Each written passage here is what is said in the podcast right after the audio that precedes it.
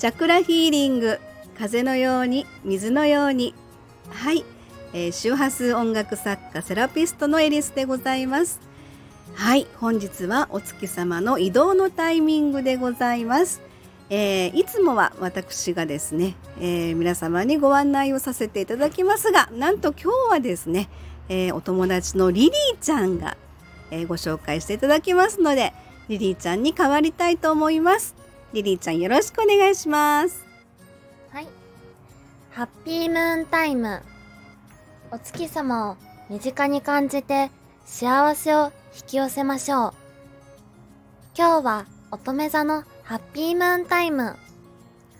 7月31日日曜。3時10分から。8月2日火曜。13時4分。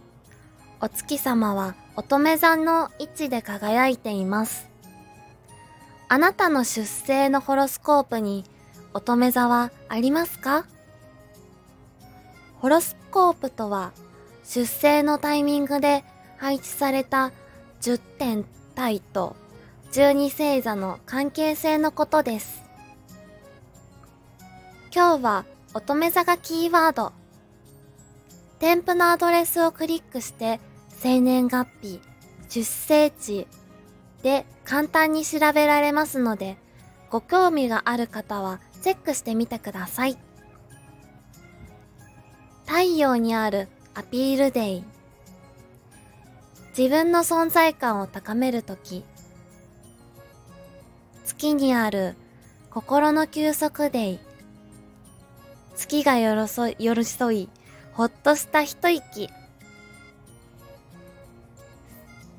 水星にあるコミュニケーションデイ、文字でも声でも発信 OK、金星にあるキラキラワクワクデイ、パッと花が開く。